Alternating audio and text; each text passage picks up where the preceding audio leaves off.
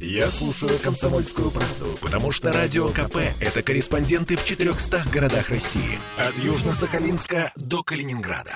Я слушаю «Радио КП» и тебе рекомендую.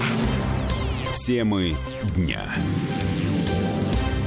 Эффект от нерабочих дней закончился. В Петербурге снова начали заполняться ковидные больницы. Число занятых коек за сутки выросло на 27. 27 коек плюсом. А это немного с учетом того, что всего занято почти 7 тысяч коек, но в предыдущие дни тенденция была противоположной. Выписывалось больше, чем ложилось, и на прошлой неделе власти даже свернули часть госпиталя в Линэкспо.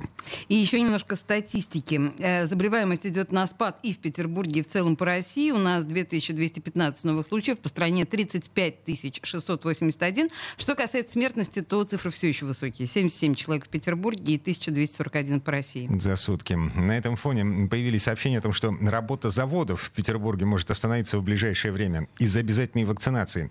Власти, напомню, требуют привить 80% персонала. Э, с 15 декабря вроде как начнут штрафовать предприятия, и, которые не, не отстранят от работы непривитых. Штрафовать и закрывать.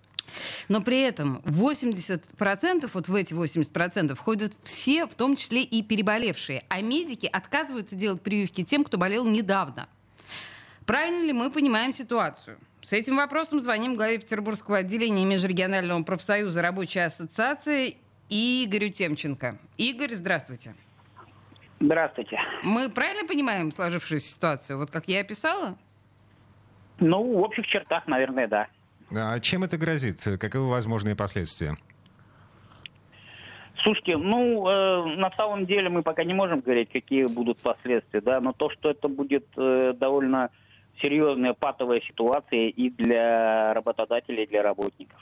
Как сейчас вообще звучат задачи, которые ставятся перед руководством предприятий, и как руководство формулирует это перед рабочими? То есть как это выглядит вот э, со стороны в сухом остатке?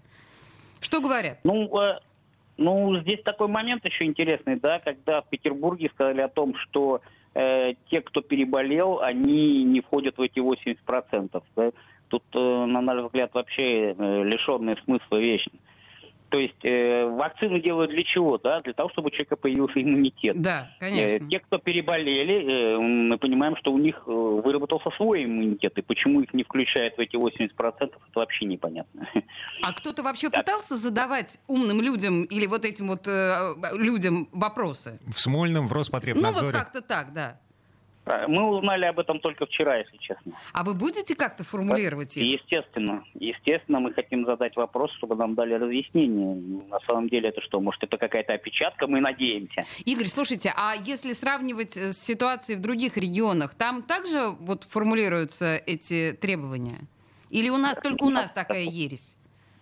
Не могу сказать про другие регионы ничего, извините. То есть вы не интересовались. Я поняла. Э, дальше, что будет делать в ближайшее время профсоюз? Давайте вот по пунктам основные ваши задачи ближайшие.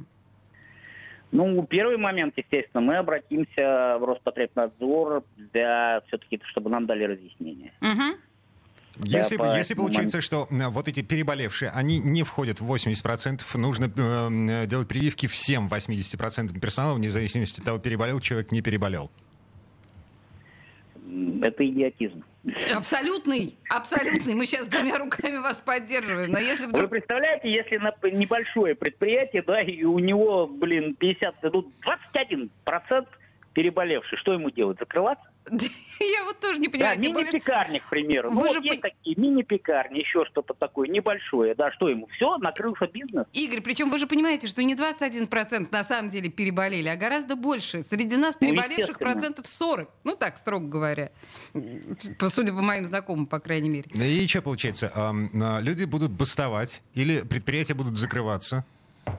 Смотрите, ну, э, забастовка, на наш взгляд, она, ну, абсолютно бесполезна, потому что, ну, либо люди э, прекратят работу из-за забастовки, либо они прекратят работу из-за того, что их. Да? Uh-huh. То есть бессмысленность забастовки здесь, ну, налицо. А вот что делать работодателю, вот это другой вопрос. Ведь он тоже получается как заложник ситуации, да, то есть ему нужно отстранить большую часть коллектива, и фактически предприятие у него остановится.